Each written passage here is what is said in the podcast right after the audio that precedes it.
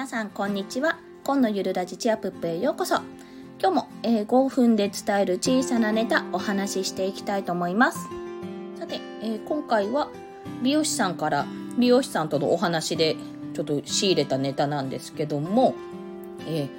まあ、どんなお話かというと小学生から雑誌感覚で YouTube を見ているというお話です。いやいや当たり前だよって言われたらちょっとしょぼーんとしちゃうんですけど、私はすごい驚いたんですよ、このことに。まあ、どんなお話だったかと言いますとね、えっと、私は娘が、今2歳の娘がいて、この前髪切ってもらったんですけど、まあ、娘がおしゃれに目覚めた時に、正直自分が対応できるか不安だっていうお話をしたんですよ。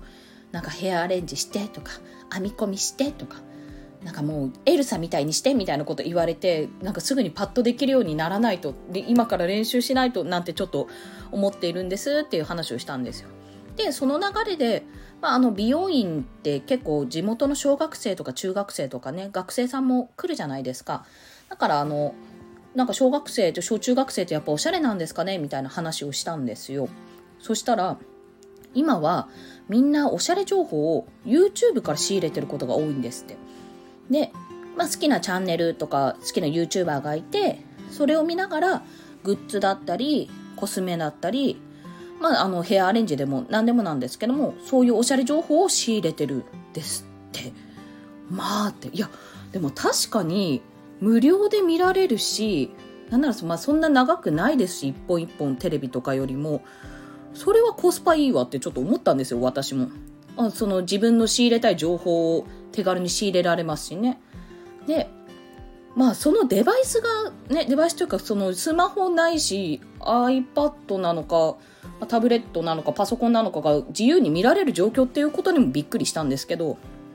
で簡単に情報を得られるじゃないですか。おしゃれ感度が高い子は、まあ、確かにそうやって情報を得られるんだなってことにやっぱり驚いたんですよ。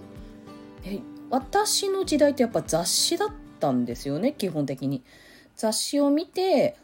あなんだろうピチレモンとか今あるのかなニコラとかあるのかなそれも 結構そういうところでキッズモテルさんとかがいて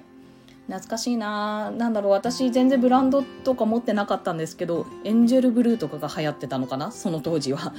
それをねてる子とかそういう子がやっぱり可愛いおしゃれ感度が高いってなんて言われてた記憶がありますね。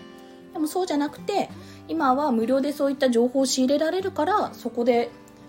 あのー、見て YouTube とか見てあこういうの欲しいねあこういうの可愛いあこれあの YouTuber の何々が言ってたっていうような感じでみんな情報交換をしていると。はあって時代が変わったなって思ったんですよね。ただまあ私がちょっと懸念しているのが雑誌やテレビって一応チェックが入るじゃないですか。構成とかね。そういったもので。でも YouTube って自由に見られる分入ってくる情報の取捨選別って結構重要だなって思うんですよ。あの今もう少し規制とか強くなってるのかな。っていうのもまあ私が第一子産休に入る前に勤めていた児童館でも、まあ、深夜アニメを見られるんですよ。YouTube で見ようと思えば。でそういうふうに見ていた小学生がいてまあそれはちょっとこのポーズはまあサインはあのうん、良くないよってなんかジェスチャーあるじゃないですか。中指立てたりとか。あれね私勤めていたところ結構外国の方とか周りにいたのでいやこれ分かる人にやったらこの子殺されるんじゃないかって思ったくらいに私は危機感を覚えてたんで注意してたんですけどあのあでもそういう情報がどうしても入ってきちゃうんだなって思ったんですよねだから子供に見せるのももちろんいいんですけど自由ですけどやっぱりこのその都度何が大事かとかこれはちょっとっていうのはあの大人側からもちゃんとしっかり見ていかないとまずいなって仕組み考えないとなって思ったんですね。まあ、どんな情報を見てどういう判断をしてどういう考えをするかっていうことも大事なんですけど全てをダメにするとかではなくて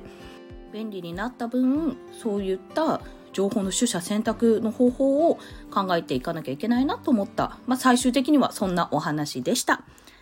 では、今日もお聴きくださりありがとうございました。コンでした。では、また。